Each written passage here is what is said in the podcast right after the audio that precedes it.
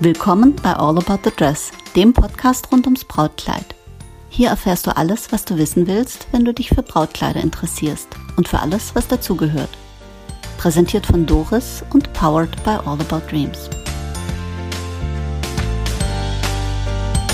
Willkommen zurück zu All About the Dress. Männer sind seltene Gäste im Podcast. Äh, liegt vielleicht auch ein bisschen am Thema, aber manchmal habe ich das Glück, dass mir einer vors Mikrofon läuft. Und heute ist das. Cecil, der Mann von Kerstin von Kisui Berlin. Genau. Verheiratet mit Brautkleidern. Irgendwie hat sich der Titel aufgedrängt. Aber du bist natürlich nicht mit den Brautkleidern verheiratet, sondern mit deren Designerin, äh, der von mir geschätzten Kerstin, die im Übrigen, wie du natürlich auch mitbekommen hast, auch mein Kleid designt hat. Das stimmt. Wir waren dabei, ne? Lautet wir waren dabei und äh, es war sehr schön. Ja, wir hatten Menge Spaß. Ähm, warst du von Anfang an dabei, als Kerstin die Idee hatte, Brautkleider zu entwerfen und zu produzieren? Auf jeden Fall. Also ich war ja schon mit Kerstin zusammen, wo sie noch Modedesign studiert hat. Da war von äh, Brautmode explizit noch nicht unbedingt die Rede, dass es dahin gehen wird. Und ja, siehst du mal, Trauschau wem. Äh, und nach unserer Hochzeit, also in dem Jahr, wo wir geheiratet haben, hat die Kerstin dann ja auch äh, das Label Kisui eröffnet. Es hat jetzt nicht unbedingt äh, zwangsläufig miteinander zu tun, aber das hat natürlich gut gepasst, dass man erstmal selber Erfahrungen gesammelt hat und dann das heißt, die Idee ist schon vorher entstanden oder so klassisch, weißt du, so wie heute die Brautmodengeschäfte eröffnet werden nach dem Motto, ich habe selber geheiratet, ein Brautkleid rausgesucht, festgestellt, es gibt keine gescheiten Läden und deswegen mache ich einen Laden auf. Da hätte ja auch die Idee sein können, ich habe selber geheiratet. Äh, damals gab es ja keine Kleider, äh, die so ein bisschen ohne Reifrock und äh, zart äh, fließend waren. Da hätte die Idee ja sein können, ich entwerfe selber solche Kleider, weil ich sowas nicht gefunden habe. War das so? Nein, das war nicht wirklich so, weil äh, es gab äh, solche Kleider schon, aber halt nicht in Deutschland. Also es gab ein paar äh, Hersteller weltweit, äh, eine Handvoll, die Kleider gemacht haben, die in die Richtung gegangen sind, wie heute Kisui äh, sich darstellt, oder was heißt heute, auch damals natürlich äh, sich dargestellt hat, die ein bisschen modischer und ein bisschen, weil man muss ganz klar sagen, wo wir geheiratet haben, äh, Mitte der 2000er, da war noch sehr viel äh, Puff und Asymmetrie und. Es, äh, es war mehr Lametta. Es war mehr Lametta, genau. Also ich, wir haben ja festgestellt, wenn eine Braut sagt, sie möchte ein schlichtes Brautkleid, dann ist es etwas anderes, als wir als schlicht empfinden. In den allermeisten Fällen heißt es ohne Bling Bling und Reifrock. Das heißt ja noch nicht schlicht. Äh, dann hätten wir das auch geklärt. Warst du von der Idee jetzt gleich begeistert und hast gesagt, hurra, ich freue mich, ich wollte schon immer mal eine Brautkleiddesignerin äh, äh, an meiner Seite haben oder hast du gesagt so, hältst du das für eine gute Idee, Kerstin? Nee, wir haben darüber gesprochen und ähm, das, äh, was sie dargelegt hat, äh, war schon äh, recht sinnvoll, weil es natürlich ähm, schon so ist, dass man in dem Bereich Brautmode ähm, anders arbeiten kann, als wenn man eine äh, Pret-à-Porter-Kollektion machen würde. Also man hat zum Beispiel nicht zwei Kollektionen pro Jahr, äh, die man äh, promoten muss, sondern im Normalfall nur eine die über das ganze Jahr läuft. Und, und nicht 14 äh, wie HM? Nicht 14 wie HM, genau. Und äh, das war einfach für die Perspektive, äh, das äh, ohne viel Geld, ohne viel Startkapital alleine zu machen, ähm, ganz äh, war das ganz sinnvoll. Weil das andere wird, ist noch eine größere Ochsentour. Also das Absolut. Also mir tun die Designer, die 14 Kollektionen raushauen müssen, da denke ich so, hey, das hast du dir in deinem Studium auch nicht gedacht. Ja gut, die Firmen haben ja mehr als einen Designer, der ja, das ja, macht. Aber. schon klar. Aber da bist du ja, das ist ja Fließbandarbeit. Ähm, das Thema, du kannst ganz anders arbeiten. Das heißt, Kerstin kam und sagte, Mensch, äh, das ist äh, etwas, da kann ich mich sehr entfalten. Du hast gesagt, Liebste, das ist eine gute Idee und ich unterstütze dich dabei ich unterstütze meine Frau bei allem. Also auch schon im Studium äh, bin ich mit ihr nach Paris gegangen, nach London gegangen, um äh, da ihre Studien voranzubringen. Und hm, der ideale Ehemann. Ja, es ist halt so, dass äh, in dem Fall ist der, der Spruch andersrum ist. Hinter einer erfolgreichen Frau steht ein Mann, der den Kopf schüttelt. so ungefähr. Ja. Oder wie die äh, eben verstorbene äh, Queen, sie ruhe in Frieden äh, oder bald, ähm, wie die äh, gesagte, die ideale Ehefrau ist die, die den idealen Ehemann hat. Das äh, ja, kann auch, ich unterschreiben. Auch, ja, absolut. Okay, damit hätten wir das äh, schlüssig nachgewiesen. Ähm, du warst ja von Anfang an dabei. Hattet ihr eine klare Arbeitsteilung?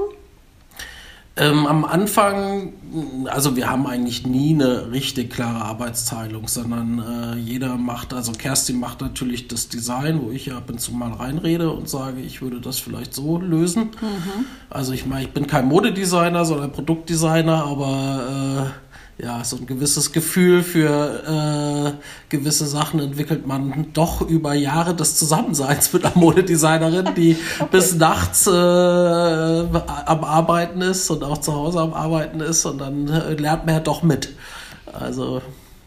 Mm, das Brautkleid ist ja traditionell nicht das Lieblingskleidungsstück in den Träumen eines erwachsenen Mannes. Wie gehst du damit um? Also gehst du da ganz anders ran und, und, und guckst dir, äh, was weiß ich, auch die Königshochzeiten an und sagst, Mensch, äh, den Kragen hätte ich jetzt anders gelöst? Oder hast du noch eine natürliche Distanz? Wie, wie, wie, wie, wie hast du das für dich sortiert? Nö, also es ist schon so, dass ich äh, tatsächlich da auch ein Stück weit eine natürliche Distanz habe, aber ich bin auch begeistert äh, natürlich von Brautkleidern und finde, dass es auch ein wichtiges Kleidungsstück ist. Also ich denke, dass das schon äh, zu einer vernünftigen Hochzeit gehört, auch ein vernünftiges Kleid. Äh, da bin ich, äh, ja, also das sehe ich schon auch so. Äh, guter Stich, äh, gutes Stichwort, was ist ein vernünftiges Kleid? Naja gut, also äh, mit vernünftigem Kleid meine ich, dass das halt schon äh, etwas sein sollte, was heraussticht ähm, aus äh, dem, was man normal trägt. Also wenn ich dann höre, ja, ich hatte mir ein schönes äh, Strickkleid gekauft äh, in äh, Petrol und habe damit geheiratet, dann oder halt ein nettes Sommerkleidchen, dann finde ich das schon so ein bisschen schade und auch nicht dem Anlass angemessen. Also ich mhm bin auch jemand, der sich passend für den Anlass kleidet. Also wenn ich auf eine Beerdigung gehe, gehöre ich auch nicht zu den Leuten, die sagen, ich trage bunte Businesshemd und dazu eine schwarze Hose und das reicht mir, sondern dann trage ich schon einen schwarzen Anzug und äh, äh, dementsprechend. Weißt du, dass die Dinge verändern sich ja auch. Ähm, apropos äh, Strickkleid, ich habe da äh, ein schickes Strickkleid bei euch in der Kollektion gesehen, das mit dem Leo-Muster. Äh, soweit zum Thema Strickkleid. Gut, es ist jetzt nicht in Petrol, aber das ist schon ein Strickkleid. Auf der anderen Nein, Seite ein ganz besonderes Strickkleid. Nein, natürlich, das kann ja, und, äh, kann ja auch ein Strickkleid sein. Und Strick ist ja auch durchaus eine äh, schöne Art, äh, sich kreativ auszudrücken in der Mode.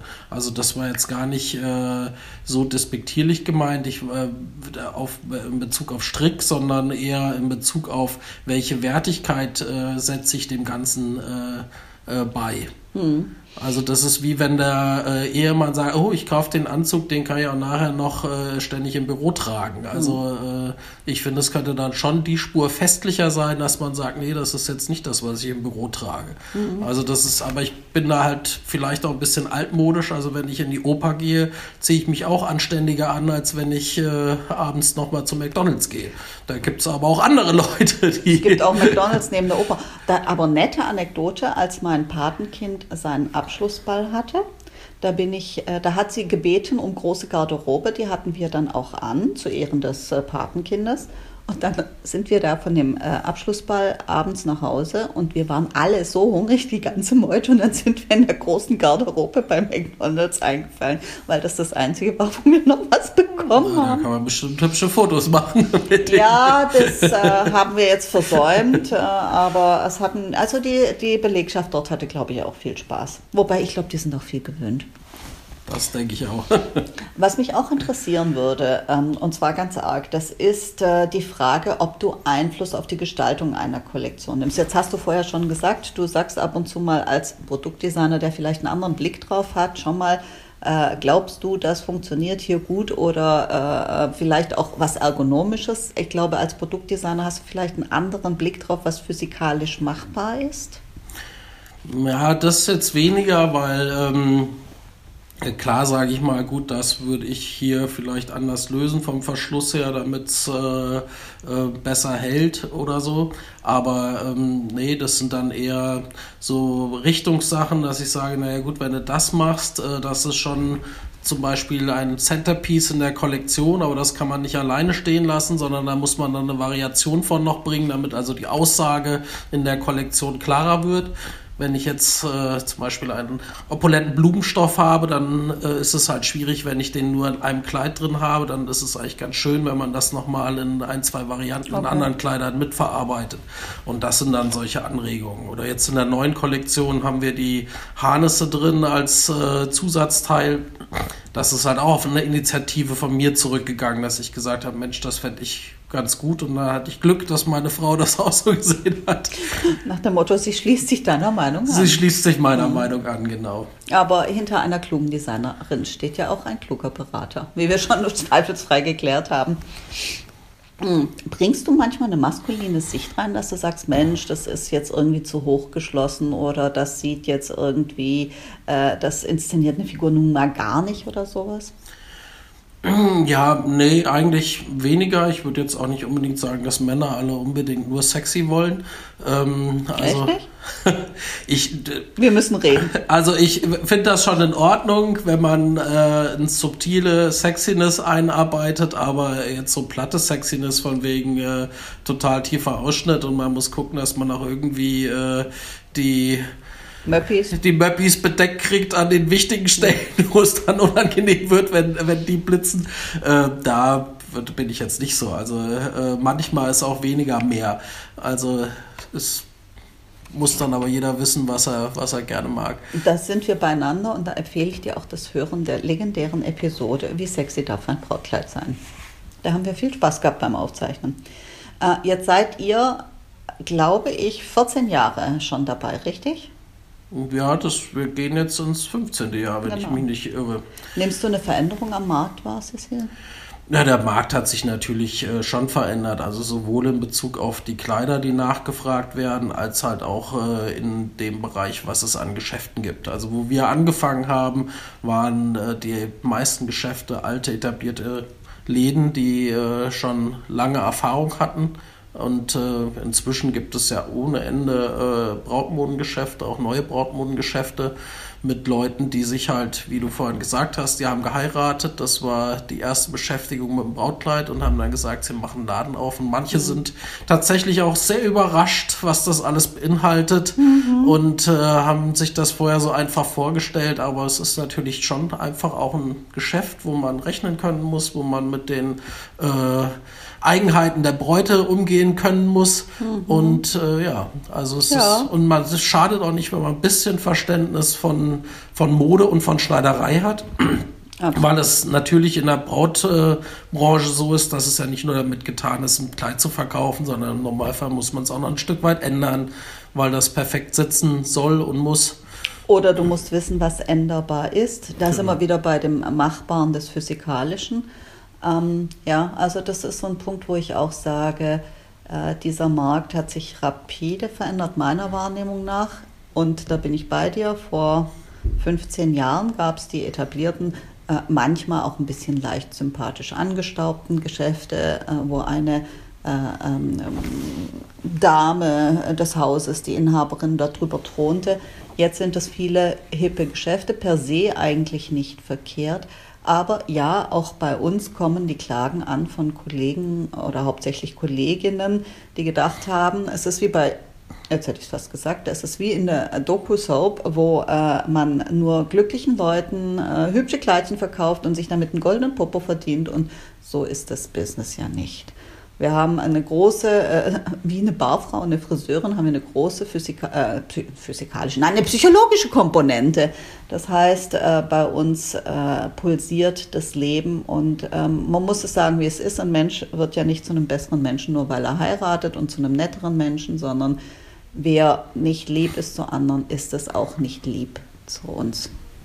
Ist so. Ähm, Macht es immer noch Spaß nach 15 Jahren oder nach 14 Jahren? Ja, natürlich. Also es ist, ist ähm, wenn man eine eigene Firma betreibt, auch so, dass man immer neue Herausforderungen hat, auch mit denen man vorher nicht gerechnet hat. Ja, also, zum Beispiel Podcast-Interviews zu Zum geben. Beispiel Podcast-Interviews, aber natürlich auch sowas wie Corona, sowas wie Lieferengpässe, ähm, die, ja, also da gibt's immer neue Herausforderungen, die gelöst werden müssen. Äh, oder sei es irgendwelche Betrüger, die einem die Website sperren und Ah ja, äh, was, was alles äh, Oder passiert. den, den Account hijacken. Genau. Also es gibt immer, immer wieder Neues, neue Kühe, die vom Eis gezerrt werden müssen. Ich weiß auch nicht, warum man keinen Zaun aufstellen kann, aber es ist, Ja, das, äh, das erleben wir ja auch. Ähm, wie ist es mit deiner Begeisterung für Stoffe und Schnitte? Hast du, gehst du mit Kerstin auf die Messe, äh, auf die Stoffmesse und ihr seid dann äh, beide total Opfer oder sagst du, nee, Schatz, kauf mal nicht so viel schicke Stoffe ein? Ja, also da bin ich relativ offen. Also ich kann mich auch für äh, schöne Stoffe sehr begeistern, gar keine Frage. Ähm, Also du kommst morgens hier in die Kollektion und gehst erstmal mit den Kleidchen kuscheln, weil die alle so weich sind und so fein gemacht. Das nicht, ich, da habe ich meine Frau für. Ah, Ja, Die ist zum Glück noch nicht so weich. aber, Ja, okay. aber Da lassen wir äh, mal den äh, äh, Podcast äh, vertrauten Schleier der Barmherzigkeit drüber sinken. Also Begeisterung für Stoffe, und Schnitte sind auf jeden Fall da. Genau, also ich, äh, ich kann mich sehr für Stoffe begeistern. Wir haben wunderbare, äh, so gerade Spitzen, äh, einen, tollen französischen Hersteller, Sophia Lett, Sophia Lett, genau. Darf die man machen, sagen? Darf man sagen, die machen also wirklich so absolut tolle Stoffe mit tollen Bearbeitungen, äh, wo man wirklich, ähm, ja, man, es lässt sich nicht alles in der Brautmode einsetzen, aber es macht einfach Spaß, wenn die Vertreter hier sind, sich die Kollektion anzugucken. Da sind wirklich, wirklich tolle Sachen dabei, wo man sagt, wow. Aber klar, man muss halt auch leider sagen, man ist ja auch farblich sehr begrenzt in der Brautmode und manches funktioniert dann halt tatsächlich nur in den Farben, wie die das vorgeben. Und wir lassen manchmal so Stoffe dann extra anfertigen und sagen, Mensch, hier aber die Farbe, da die Farbe und dann äh, sind die auch bereit, das für uns zu machen. Aber wie gesagt, es funktioniert halt nicht bei allen Stoffen, da was rauszubringen, was für Brautmode funktioniert und dann immer noch diesen Baueffekt hat, den es halt äh, manchmal ist die Farbe einfach auch der Charakter eines Stoffs. genau. Ähm, Sophia Lett haben die nicht auch für Oscar de la Renta gemacht, äh, für das Kleid von Amal Clooney, glaube ich. Das war Genau. auch Sophia Lett. Oder Genau. Marilyn Monroe hat ja auch ein Kleid aus Sophia Lett Spitze Ja, gehabt. äh, Kate. Kate? Kate? Welche Kate? Kleiner Spaß am Rande.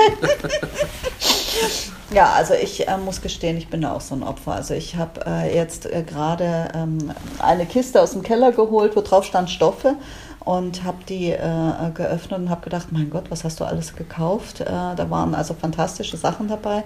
Jetzt komme ich leider nicht mehr zum Nähen und bin da auch nicht wirklich so wahnsinnig begabt. Also habe ich äh, lauter äh, dankbare Abnehmer dafür gefunden. Aber äh, allein Stoffe kaufen finde ich schon schön.